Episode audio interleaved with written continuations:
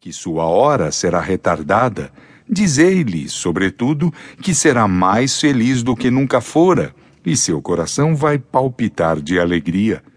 Mas de que serviriam essas aspirações de felicidade se um sopro pode fazê-las desvanecerem-se? Há alguma coisa mais desesperadora do que esse pensamento da destruição absoluta? Afeições santas, inteligência, progresso, saber laboriosamente adquirido, tudo será aniquilado, tudo estará perdido. Qual a necessidade do esforço para se tornar melhor, da repressão para conter suas paixões, fatigar-se para adornar seu espírito, se disso não se deve recolher nenhum fruto, sobretudo com esse pensamento de que amanhã talvez isso não nos servirá para nada? Se assim fosse, a sorte do homem seria cem vezes pior do que a do animal, porque o animal vive inteiramente no presente, na satisfação dos seus apetites materiais, sem aspiração quanto ao futuro. Uma secreta intuição diz que isso não é possível. 2. Pela crença em o nada, o homem concentra fortemente todos os seus pensamentos sobre a vida presente. Não poderia, com efeito, logicamente, se preocupar com o futuro que ele não espera. Essa preocupação exclusiva do presente conduz, naturalmente, a pensar em si antes de tudo.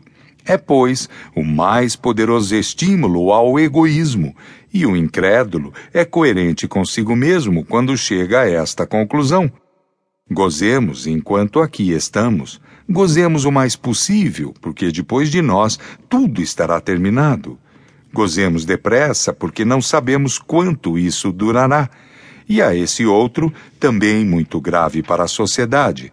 Gozemos apesar de tudo, cada um por si a felicidade neste mundo é do mais esperto. Se o respeito humano retém alguns, que freio pode ter aqueles que nada temem?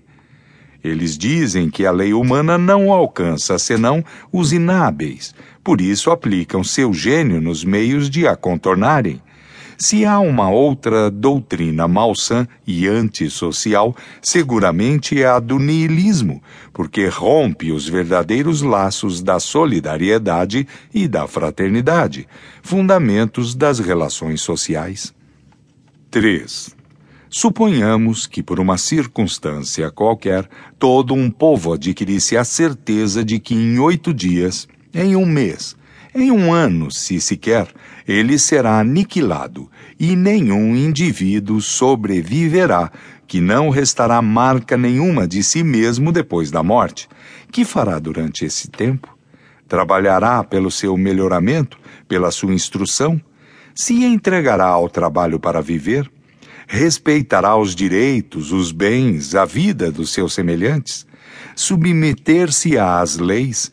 A uma autoridade qualquer que seja, mesmo a mais legítima, a autoridade paterna?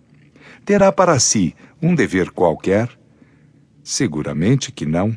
Pois bem, o que não se alcança em massa, a doutrina do niilismo realiza cada dia, isoladamente, se as consequências disso não são tão desastrosas quanto poderiam ser, é primeiro porque entre a maioria dos incrédulos há mais de fanfarrice do que de verdadeira incredulidade, mais dúvida do que convicção, e porque têm mais medo do nada do que procuram aparentar.